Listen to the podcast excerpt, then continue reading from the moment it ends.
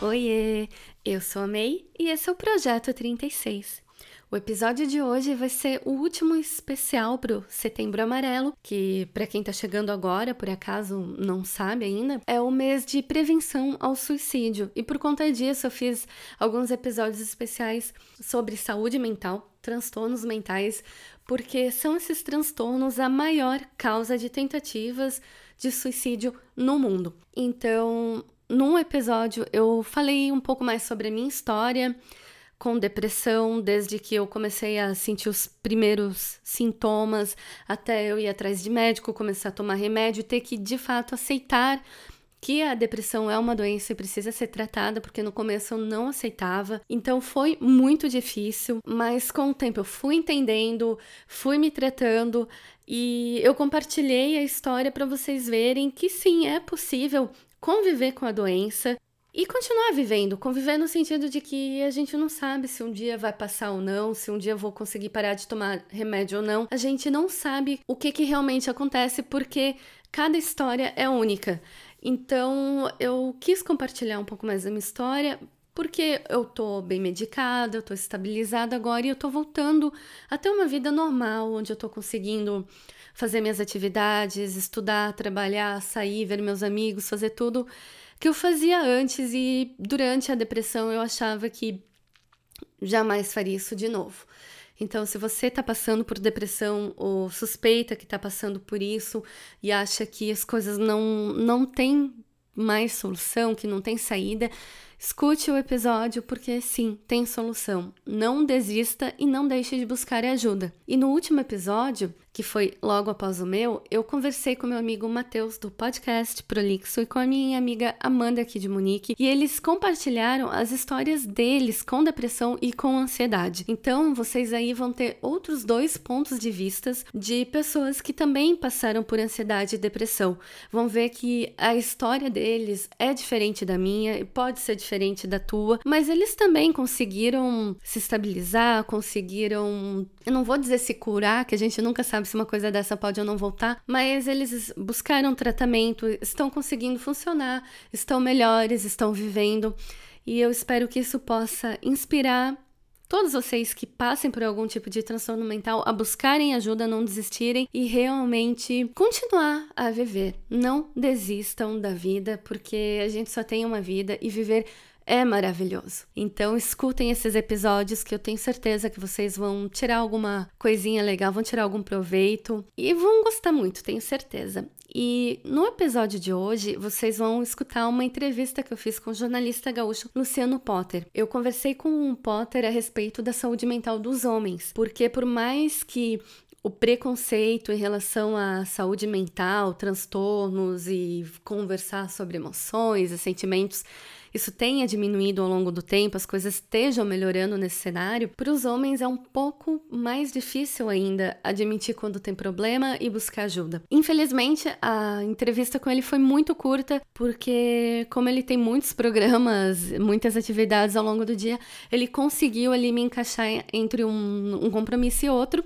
Então a entrevista ficou com menos de meia hora, mas são meia hora muito bem aproveitadas. E só um recado final antes de eu tocar a entrevista, então. Eu queria agradecer muito vocês que têm me mandado mensagens.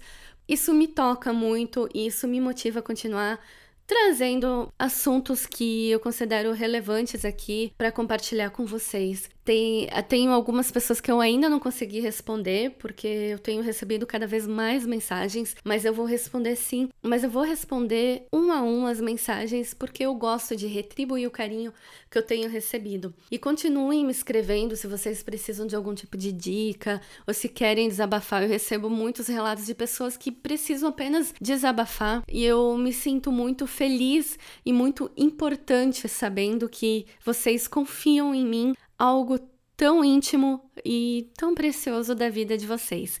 Então, muito obrigada, pessoal. Continue me mandando mensagem, porque eu adoro. Vocês realmente me fazem muito feliz e eu espero continuar. Enfim, podendo compartilhar com vocês e trazendo um monte de coisa legais para vocês. Então vamos lá, sem mais delongas, a minha entrevista com o jornalista Luciano Potter.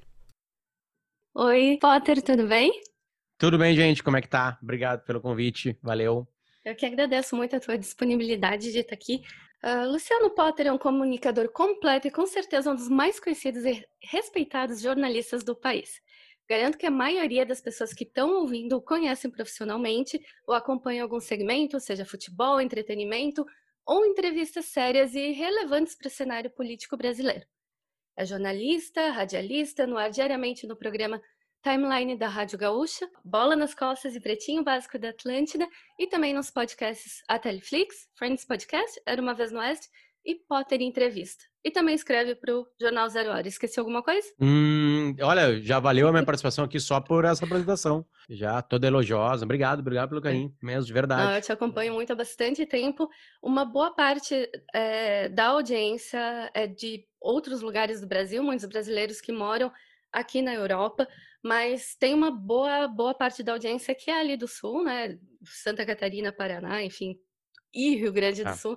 Então, com certeza, muita gente né? te é. conhece. É. Obrigado. Isso é muito legal. Mas tá, isso que eu acabei de falar é o teu currículo, a tua ficha técnica, o que tu faz. Mas eu gostaria de começar essa conversa perguntando quem é Luciano Potter? Essa é uma pergunta sempre complicada, né, pra gente, né? Porque, hum, hum, sei lá, é, tem uma possibilidade de, hum, de eu errar nessa resposta, né? Eu acho que é, se conhecer é uma coisa um pouco mais complicada pra gente, assim, né? Tanto é que o meu caminho de terapia que eu busquei, né, diretamente com uma psiquiatra, é, foi exatamente isso. Né? A gente acha que se conhece, a gente vai ouvindo o que os outros pensam, fica sabendo, né? Geralmente quando acontece algum problema na vida, né? Mas é, eu comecei a me descobrir mais quando meus dois filhos nasceram. É, o hum. primeiro deles nasceu em março de 2018, o outro tá fazendo nove meses no dia da gravação hoje. Olha, que legal. É, uma coincidência. Daqui a pouquinho vai ter mês aniversário aqui. Um bolinho de limão com uma velhinha pro outro mais velho apagar, porque o pequenininho não consegue, né? Claro. Então isso foi interessante, assim, porque quando a gente tem filhos, a gente começa a não ser só a gente, né? A gente começa a se preocupar, tem aquela frase batida que parece que um coração, é o nosso coração tá batendo lá de fora, e é verdade. Uh, então, acho que isso foi essencial para mim, que foi um pai tardio, de alguma maneira. Eu fui pai com 39 anos de idade. Então eu esperei bastante para esse momento, apesar de querer bastante esse momento. Então acho que ali eu tentei e comecei a entender. Então hoje assim, qualquer resposta que tem de o quem eu sou parte disso, né? Eu sou um pai hoje de dois meninos. E, e, pai de dois meninos não é uma posição, não é uma coisa de, de uma ficha de emprego, alguma coisa assim. Realmente ser pai é algo diferente e ao mesmo tempo é uma das coisas mais antigas da humanidade, né? É óbvio que esse significado pode ser múltiplo para todo mundo, né? Aliás, o, o, grande problema de muitos problemas é não ter pai. É verdade. Uhum. Né? Então, é, é, ali eu comecei a me aceitar como uma pessoa mais decente. Uma, e não decente ético, não é, um, não é uma conversa ética, assim, uma conversa bem humana mesmo eu comecei a entender que faz parte do ser humano ser pai. Não quer dizer que o cara vai ser incompleto se não for, ou a menina não for mãe, a mulher não for mãe, tá tudo certo. Mas tem um pouco de natureza aí, tem um pouco de ancestralidade, tem um pouco de algo, porque a gente tenta ser prático e buscar coisas cerebrais durante todo o tempo. Quando eu falo cerebral, a gente pensa mais do que o coração, né? E não é uma coisa de coração e cérebro, é uma coisa meio pele, é uma coisa meio sem explicação. Óbvio que a minha possibilidade financeira dentro do mercado brasileiro, dentro do país, né, que eu vivo, é uma possibilidade de conforto, e eu estou longe de ser milionário, né, mas eu sou, eu estou melhor certamente do que, hum, imagina, um país onde metade da população vive com 438 reais, eu estou voando, né? Pois é. Eu tô, eu tô lá em cima mas também estou muito longe do, do topo né, dessa pirâmide aí. Mas isso possibilita que eu tenha uma família, que eu tenha um teto, que, que, que, comida não seja problema, que frio não seja problema, que calor não seja problema, que falta de medicamento não seja problema. Então isso já dá um conforto, uma tranquilidade para eu buscar coisas mais filosóficas, coisas mais de pele.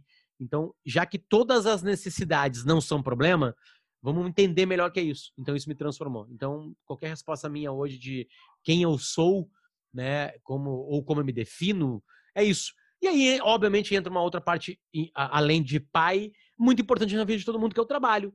é o que dá uhum. significado pra gente, é quando a gente entrega algo para a sociedade que a gente vive, que a gente entrega algo, algo pra gente. E aí eu também me sinto um afortunado, onde eu consegui também, obviamente, com muito esforço. Né? O meu pai fez um esforço desgraçado, é, tem dívidas até hoje para conseguir me manter fora do Alegrete, que é a cidade do interior que eu morava, para pagar uma faculdade até o segundo semestre. Depois foi comigo com, com crédito educativo e eu paguei isso lá depois, mais tarde. Então teve um uhum. grande esforço para me tornar jornalista, do meu pai e meu. Consegui, depois de 20 anos, ter um conforto na profissão e fazer, na minha profissão e fazer coisas que eu adoro. Os programas que eu faço hoje eu adoro. Eu gosto, gosto de fazer o timeline, gosto de fazer o pretinho, gosto de fazer o bola, gosto de fazer os podcasts, né, que foram uma outra grande mudança na minha vida recentemente.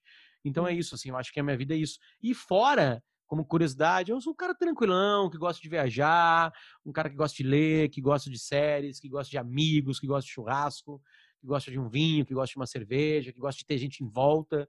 né eu não sou um cara muito complicado, assim, é muito fácil me fazer feliz. São coisas simples que me fazem feliz, de ah, verdade. Ah, legal. E qual é o teu conhecimento com os termos, no caso, os conceitos de saúde mental e terapia. Mas eu pergunto no sentido de experiência crescendo, se é algo que tu já ouvia falar de pequeno ou se foi se familiarizando ao longo da vida e também se tu tinha alguma impressão, alguma ideia relacionada a isso que mudou. A, gente tem um certo preconceito, né? Eu acho, né? Uh, uh, antes de lidar exatamente por isso, eu virei um adepto e um propagandista, né? Um publicitário né, da, da, de uma conversa com um psicólogo ou uma psicóloga, ou um psiquiatra ou uma psiquiatra, porque é, me fez bem. A, a, a, gente acredita muito no boca a boca, né? A publicidade uhum. é muito forte, ela vai para TV, vai para internet, vai para tudo que é lugar, mas o boca a boca ainda é muito potente. E eu cheguei através do boca a boca e acho que o meu boca a boca também levou pessoas para isso. Os meus conhecimentos técnicos não eram nada, entende? Eu sabia que o Freud tinha feito uma coisa gigantesca nesse meio né? Mas assim, eu, eu nunca precisei, por exemplo, tomar um medicamento, né? Uhum. Então, é, o meu conhecimento técnico ele, ele é mínimo. Uh, não, mas eu não me refiro ao conhecimento técnico, mas ao, ao, ao conceito de, de existir terapia e do que é saúde mental. Porque, por exemplo, eu sou natural da cidade de Indaial, ali em Santa Catarina, que é uma cidade bem pequena, é uma região pequena, muito tradicional. Então, quando eu me mudei para a Alemanha, já há nove anos, é, não, não se falava disso. Tanto que depois, quando eu fui começar a ter os meus problemas por aqui, foi algo, foi um choque, foi tudo muito, muito novidade. Isso em 2015, que não tá tão longe. Tu também vem de uma cidade, né, um pouco menor, o Alegrete, e depois foi para Porto Alegre estudar, mas se falava na tua família ou no meio dos teus amigos, não. se conversava sobre isso? Quando é que tu, tu, percebeu assim que tu começou a ouvir mais sobre sobre terapia, sobre saúde mental, sobre se cuidar? Foi, foi, eu acho que óbvio que a gente sempre ouve falar uma coisa ou outra, mas assim a, a resposta mais próxima da verdade é quando eu precisei. É, né? Eu acho que é, é, é geralmente assim, né? Que é isso, assim, e foi uma situação, uma, uma situação, é, óbvio que uma situação íntima, sempre é íntimo, né? Mas assim, não, não era uma coisa desesperadora. Eu dei um, eu, eu fui vencido numa, numa discussão uma vez, sabe? Tipo assim, um amigo meu que estava fazendo, né? Ele falou assim, cara, vai lá, vai lá, dá uma chance. Participa de duas, três sessões, vê como é que vai. Se tu não é obrigado aí, né? Tipo assim, não, não tem. Vai lá pra te ver como é que é. Assim, aí eu comecei já na primeira sessão já foi bom, na segunda foi ótimo, na terceira foi excelente. E hoje é quase que obrigatório. É o momento da minha semana de muito prazer, que são as quartas-feiras às duas da tarde. O problema que me levou lá não é mais o problema que eu converso hoje, entende? Era isso que é... eu já ia é. perguntar, assim, se tu passou, está passando por algum problema específico do qual a gente não precisa falar, né, coisas íntimas, ou se recebeu algum diagnóstico, o que é que te motivou de fato a buscar o, terapia? O, problema, o problema é o meu equilíbrio, né? Quando a gente começa a se ouvir, né, através de uma outra pessoa, porque um amigo nunca vai ter capacidade de ser é, é, verdadeiro, duro e cirúrgico uhum. como é um psiquiatra ou um psicólogo, né? A gente volta e, e, começa a ir porque faz bem, né? Antes de qualquer coisa. Mas assim, uh, uh, eu tenho completa noção assim de que foi uma conquista na minha vida, uhum. sabe? Que foi uma uh, quando a gente começa a entender onde estão os defeitos, assim, sabe? vamos lá, ah um ego exacerbado, uma mais aparece um, um não levar tão a sério algumas coisas, né? Que realmente são problemas. Uh, no meu caso, assim, a minha, a, a, minha infância ela não é problemática, né? Pelo menos na cara não é. Uhum. Então são problemas que talvez a minha, talvez não, a minha vida adulta, assim, sabe, a, talvez o meu emprego deu, porque o meu emprego lida muito com essa coisa de imagem, né? De, de ser uma pessoa pública. Eu boto pública entre aspas, porque não, não é uma, uma super celebridade, mas onde eu vivo isso acontece, né? Sim. Muita gente que eu passo me conhece. É, e aí isso traz virtudes, e, quer dizer, traz coisas boas e coisas ruins, né? Então, eu acho que é, é um pouco, namora um pouco esse mundo, assim, uma resposta em cima disso, sabe? Porque foi por necessidade, não é mais a necessidade inicial, mas ao mesmo tempo eu não, eu não me entendi, não está completo ainda.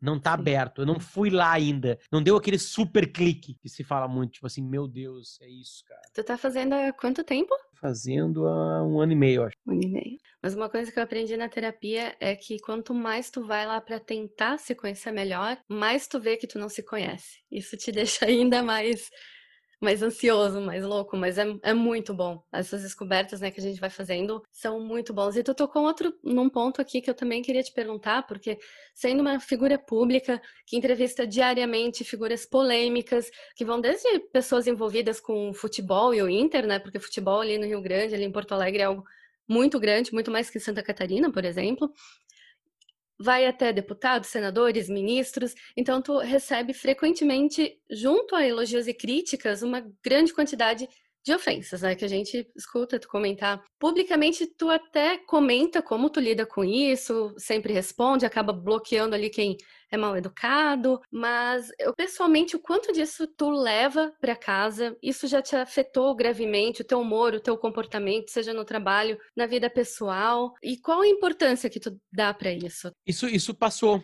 por algumas sessões, assim, é, de hum. forma bem intensa, na verdade, né? Eu lidar com as redes sociais, né? E, e, e para mim o problema é muito mais o tempo que eu fico ali dentro do que o que eu leio e recebo ali dentro. Né? Eu, eu tenho um, uma brincadeira que eu faço no Twitter que é o carinho da audiência, né? E as pessoas ficam brabas comigo, as pessoas que gostam de mim falam assim: ah, tu dá bola para as pessoas. Eh, eh, as pessoas não entendem que eu tô fazendo uma piada com aquilo ali. Sim. São poucas, assim, ó, poucas ofensas me, me machucaram. Pouquíssimas, é em, em mais de Mas... 10 anos. De, eu, eu, eu entendi rapidamente o que é a, a o, qual é a minha profissão. Uhum. Não há solução. Não vai parar, entende? Porque as pessoas mostram muito mais o que elas são do que o que eu sou quando ah, elas estão xingando. Isso é verdade. Eu entendi muito rapidamente isso. Então, eu não vou consertar o mundo. Meu grande problema era esse. Eu, quando alguém me xingava, eu tentava virar o jogo. Eu ficava horas ali, né? Horas eu forcei, mas alguns minutos. Tipo assim, mas tu tem certeza que tu entendeu o que eu falei? Vamos tentar conversar aqui. E aí, no final, a pessoa fala assim, ah, desculpa, Potter, por ter te xingado. Tipo assim, sabe? Aí eu ficava meio feliz. Eu falei assim, mas eu vou fazer isso o resto da minha vida. Cada opinião que eu der, alguém vai ficar brabo. E eu vou ter que conquistar todo mundo. Já era. A terapia me consolidou isso, entende? Papo rede social na minha terapia é o tempo que isso estava tomando na minha vida, né? De estar tá uhum. mexendo no meu celular, daqui a pouco eu tô sentindo uma mãozinha na minha perna chamando atenção, eu achando que o que tá acontecendo numa, no Twitter é mais importante que o meu filho engatinhando, sabe? É. essa foi a treta de rede social no uhum. consultório. Mas isso nunca te afetou de uma maneira assim pessoal, não, de levar estresse pra casa, ah, ou de querer não, jogar não, tudo não, pro alto e mudar de carreira, de profissão, isso não, nem perto. Nem perto, nem perto, nem perto disso mesmo, assim, sabe? É, eu trato isso com muito mais humor do que com, com angústia. Hum, de verdade, de coração. De coração, assim, não, não é um Os xingamentos não são problemas para mim. Eu trato, realmente eu tento transformar aquilo numa limonada. Se é, se é uma coisa muito assídua, contumaz, baixa, se são perfis assim que não são nem pessoas, são, quer dizer, são. Não é, não é que seja robô, mas assim o cara criou um, sabe, o Antônio, 24, 37, fake. 49, é. 27 lá, e tá tudo de me xingando. Fala, cara, quer saber? Aí eu bloqueio o cara e já era. Ou silencio e o cara, coitado, continua me xingando, continua me xingando. Até eu fiz um vídeo esses dias, assim, eu, eu, eu por acaso voltei num cara, assim, que, que eu tinha silenciado. E aí eu dei uma olhada na rede e tinha mais uns. Set... Eu silenciei o cara e tinha mais uns 70 xingamentos do cara. Que eu não vi. O cara, coitado, tinha, escrevi, tinha escrito aquilo e eu não nem vi. Eu fui ver depois, e aí, como era uma sequência, assim, que eu procurei na, na timeline dele, eu comecei a dar risada, sabe? Então, é, é, de verdade, assim, não, não afeta. O que que tu acha que leva as pessoas a perderem tanto tempo xingando outras pessoas nas redes sociais? Como eu não sou essa pessoa, eu, eu realmente não entendo isso. Eu acho que tem uma frustração, né? Eu, eu, fico indignado com algumas situações, assim, sabe? Alguém que eu sigo ali, e daqui a pouco a pessoa vai lá e dá uma opinião que eu fico assim, meu Deus, mas como é que pode falar uma coisa dessa, sabe? É, sei lá, agora quem, quem, sei lá, uma pessoa que me irritou recentemente, o Caetano Veloso me irritou, sabe? Citando um cara que passa, um escritor italiano que, que leu completamente que era Stalin. Stalin, eu não vou nem entrar nesse mérito, mas Stalin é um, é um genocida, né? Ele é um genocida. E, é, e, é engraçado que no Brasil se discute isso ainda, sabe? Na Rússia não se discute isso. Na Europa não se discute isso. E aí eu vejo o Caetano Veloso lá, e não é nem pelo Jones, entende? Tipo assim, o Jones tá na dele, o Jones foi o cara que, onde o Caetano viu, né? E aí ficou sabendo sobre Losurdo, e eu já tinha tido alguns, algumas, algumas interatividades com o Losurdo em alguns textos dele, tipo assim, então já tinha lido alguns críticos também, sabe? A bibliografia dos livros dele é bem frágil, ele deixa de, de ler algumas coisas importantes. Beleza, não vem ao caso. Mas eu me irritei com o Caetano. Mas a distância que eu tomei de ir na rede social escrever algo pro Caetano, cara, ela é um Everest, sabe? Eu li e, e, e estatisticamente, May, aí isso é uma coisa importante. Estatisticamente, o xingamento na internet, ele é diminuto. Só que uh, os seres humanos, é, eles eles não estão preparados para ouvir que tem um filho da puta todo dia. Né? Sim. Ah, uma coisa que chega muito em mim, né, no, campo político, assim, né, de, de, de, pessoas dos dois lados. A minha opinião não é minha, é do meu patrão. Os bolsonaristas e os esquerdistas me xingam assim. Não é minha opinião. Eu dei aquela opinião, não é minha, o meu patrão me mandou. Né? E aí, aí, eu, aí eu chego, num, eu chego numa, num labirinto que é o seguinte: o meu patrão não me manda ter nenhuma opinião. Isso nunca aconteceu na minha vida. Né? Só que eu falo isso para essa pessoa, ela não acredita. Então não adianta. Como ela não vai fazer uma investigação? Como eu não vou entregar meu computador, meu celular, ela não vai ler todos os meus e-mails? Como isso nunca vai acontecer? É uma coisa patética.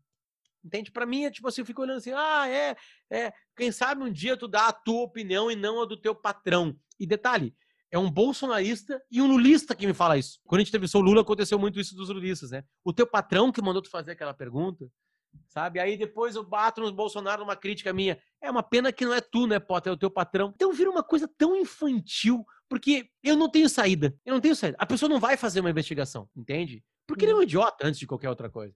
Então, como eu não vou mudar a opinião dele, o que, que eu vou fazer? Deixa que ele pense meu patrão. Aí eu me resolvi com isso, assim. De novo, as redes sociais para mim, não, o problema não são os xingamentos. E não são xingamentos que lidam com o meu caráter, assim. Óbvio que se é uma pessoa que eu gosto, eu vou discutir com ela, né? Sim, claro. Aí eu vou pro WhatsApp, não vou ficar né, publicamente. Né? Exatamente, né? Tipo assim, assim, tu tá achando que eu dei essa opinião porque o dono da RBS mandou dar essa opinião? Aí eu já, eu já vou na, na, na, no pescoço da pessoa, onde tem que ser, né? Ligando ou mandando uma mensagem de áudio para ela não se atrapalhar com a palavra escrita. Não, não sei o quê. Tipo, geralmente a pessoa recua depois disso. E se não recuou, não é mais meu amigo, né? Você tá desconfiando que falta caráter para mim para ter uma opinião? Aí eu vou me afastar da pessoa naturalmente. Eu não vou ficar também fazendo, dando uma pompa pro final de uma amizade, né, May? Eu não vou também, né? Tipo assim, né? Então, beleza, me afastei naturalmente, é isso aí. Até porque o cara acha que eu sou um mau caráter, então não precisa estar comigo também. Ele também tá, tá feliz da vida com o afastamento. Mas então é o tempo, repito, é o tempo. O problema redes sociais pra mim é o tempo que eu gasto com elas. Mas dentro, tanto elogios, críticas e ofensas que, que tu recebe, tu já chegou a discutir no, no sentido de conversar Sim, mesmo com uma pessoa claro. que te fez mudar uma opinião? Muito! Muito. Eu persisto ali porque isso acontece muito. O Twitter é uma puta de uma rede social para isso. Se eu pegar as pessoas que eu sigo, tu não vai acreditar, sabe? É, eu, não, eu sigo no Brasil paralelo ao Mídia Ninja. Eu sigo todo mundo. Eu sigo pessoas completamente diferentes, entidades completamente diferentes. A rede social, para mim, é, uma, é um aprendizado gigantesco. Tem muita. A peneira é maravilhosa. A peneira é maravilhosa. O Potter Entrevista surge em cima da minha timeline. Eu ouço um dia alguém que discorda, alguém que concorda comigo, no meio, quer dizer, eu, ouço em três horas. Me fez um bem danado. Ouvir as pessoas é um bem danado. Ler aquilo ali. Tanto é que isso faz um bem. Tipo assim, então eu, eu mudo quase todo dia de opinião. Eu estou muito mais cuidadoso para opiniões. Aliás, as minhas opiniões são pedindo cuidado para você ter opinião. Me faz tipo assim. lembrar também um, um TED Talk que eu escutei, que tu fez, acho que foi final do é. ano agora, né? que tu fala muito que as pessoas não sabem mais ouvir. É, ali eu pego e muita as... coisa da audição, né? Que as pessoas um... acham que sabem de tudo e achando que sabem de tudo elas perdem a curiosidade e tu disse ainda que, que as pessoas acabam não, não sabendo mais o que que vira problema e que a gente acaba perdendo a capacidade de entender que não podemos saber de tudo.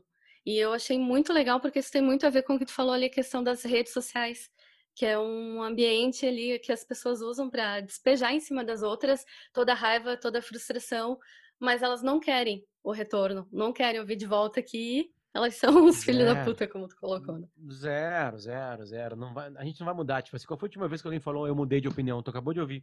Levando em consideração essa tua palestra ali de novo comportamento, de que a gente não sabe mais ouvir, só quer falar, ninguém mais quer ouvir. Até que ponto tu acha que esse novo comportamento humano afeta a saúde mental das pessoas? Hum. E como poderíamos reverter isso? Isso é só falar com a minha psiquiatra, né? É, ela disse que cada vez mais esse tipo de comportamento leva pessoas lá, angustiadas. É, geralmente com brigas em família, né? Uhum. Em grupos de WhatsApp, né? Que aí, que é o que interessa, né? Eu já tive discussões com pessoas que eu gosto, né, que eu me criei junto, né, que colocaram preceitos que eu levo muito a sério na minha vida, que é caráter, que é honradez, entende? Pessoas, porra, que me conhece, tá desconfiando pelo teu fanatismo de alguma coisa que eu rompi uma corda disso aí.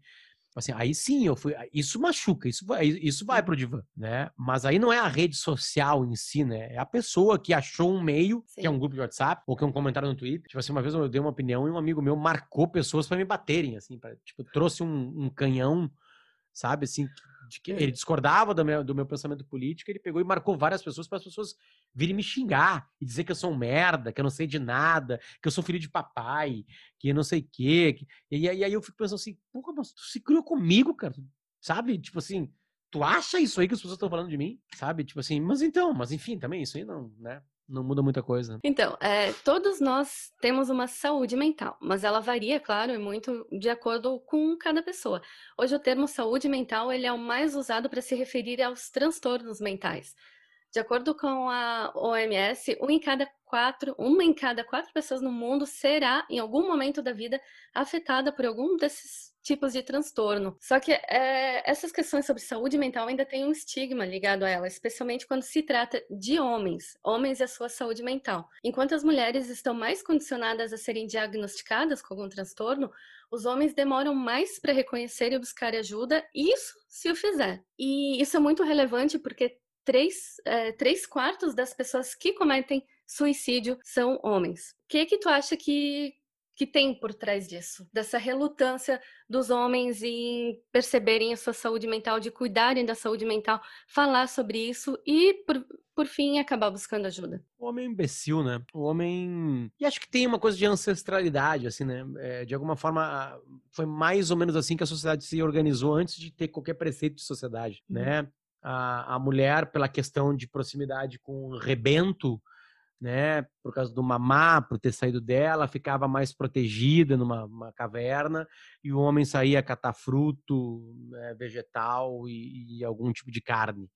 Então ele corria mais perigo, ele tá dentro disso. São milhões de anos repetindo isso. Então, como a gente é uma, uma evolução, isso está muito guardado. É por isso que o, carro, o homem bate mais carro, né? É por isso que o homem não pede ajuda para perguntar onde fica tal lugar. Coisas bem pequenas, minúsculas, Sim. sabe? E obviamente que quando tu vai se discutir, quando tu vai se discutir, o homem tá atrás, né? O homem imbecil, né? Ele não tem essa força, assim, sabe, que a mulher tem. Tanto que a, que a sociedade está ficando mais, cada vez mais igualitária, assim, nesse sentido de gênero, e a gente está vendo que até alguma, alguns movimentos assim masculinos assim é, é, essa, o machismo é, é, é, é, muito volta muito pouco muito ao que a gente estava falando hoje lá sobre agora um pouquinho sobre xingamentos né? É, tá muito mais próximo disso assim o machismo é muito mais uma insegurança entende? Óbvio que também tem uma memória Sim. da criação de como o avô criou do pai criou porque o mundo era muito pior antes para as mulheres né então a gente vai uhum. naturalmente com as gerações mudando esse comportamento de mais respeito né, ao gênero feminino. Mas assim, o homem busca menos, mesmo menos ajuda porque ele acha que ainda é aquele cara que sai para caçar, que ele é, tá acima de qualquer força, que ele é mais forte, que ele é mais inteligente, entende? Então ele procura menos ajuda. O homem também vai menos ao médico, seja qual for o médico, é entende? o médico para gripe, né? Não é só na, no, no, no, no, consultório psiquiátrico uhum. ou psicológico, entendeu? Que o homem não vai. Ele é, ele é por si só um cara mais valentão, não no sentido másculo, mas no sentido de eu não preciso disso, entende? E aí ele paga e esse que preço. Ser forte o tempo todo, né? Paga esse preço estatístico de suicídio, né? Que talvez também essa impetuosidade para algumas coisas traga para ele a, uma força necessária para acabar uma vida. Mas também cresceu o número de mulheres com suicídio. Tem algumas sociedades que o número é bem parelho, né? Aliás. Ah, isso é. É, esse né? número que eu me referi, ele é, ele é geral do mundo, Sim, sim, sim. e, mas se aplica no Brasil também. A maioria Claro. do- das pessoas que tentam suicídio no Brasil são homens. É. E daí, só para finalizar, então, considerando que estamos vivendo agora uma pandemia e muita gente tem parado e percebido mais seu corpo, sua alma, cresceu o número de pessoas que têm buscado ajuda pelo simples fato Lindo. de poder fazer terapia online e assim continuar, de certa maneira, não anônimo, né? Porque o psiquiatra vai saber, né? O psicólogo, que a pessoa tá ali, mas os amigos, a sociedade, as pessoas mais próximas não necessariamente vão saber disso. Mas a boa notícia é que estão buscando ajuda. E tu é mais otimista ou pessimista em relação ao futuro da Ah. saúde mental dos brasileiros? Completamente otimista. É, eu acho que quanto mais tu educa, quanto mais tu melhora alguns índices que são importantes pra gente, assim, mais as pessoas procuram alguma coisa profissional pra qualquer coisa. Mas também entra a coisa da- do dinheiro, né? Tem prioridades pra alguém que tem problemas mais necessitários da vida, né? É uma coisa estranha, porque tratar da cabeça seria necessidade, mas eu tô falando de problemas bem maiores, no sentido de Sim, eu não tenho que comer, eu não tenho emprego, que é a né? Como é que realidade vai pedir pra da pessoa brasileiros. parar? Ela vai tirar da onde tempo? É, ou a cabeça mais tranquila para isso. Então, então uma, uma sociedade mais organizada tende a ter mais consultas psiquiátricas ou psicológicas, entende? Então, é, é, eu, eu sou otimista. Eu acho que isso cresceu. E não Uhum. estou avaliando em cima de mim. Eu acho que realmente isso cresceu. Então tá bom, tenho muito obrigada, né? Ah, foi lindo. Infelizmente, a gente Obrigado pelo terminar. carinho. Mas muito obrigada e até a próxima. Espero que tenha A gente gostado. faz uma parte dois convidado, outro volta dia. sempre. Com muito prazer. outras- então tá. Eu vou então ouvir vocês lá ao vivo agora. Um beijo. Valeu, obrigado. Beijo pra Alemanha. Tchau, tchau.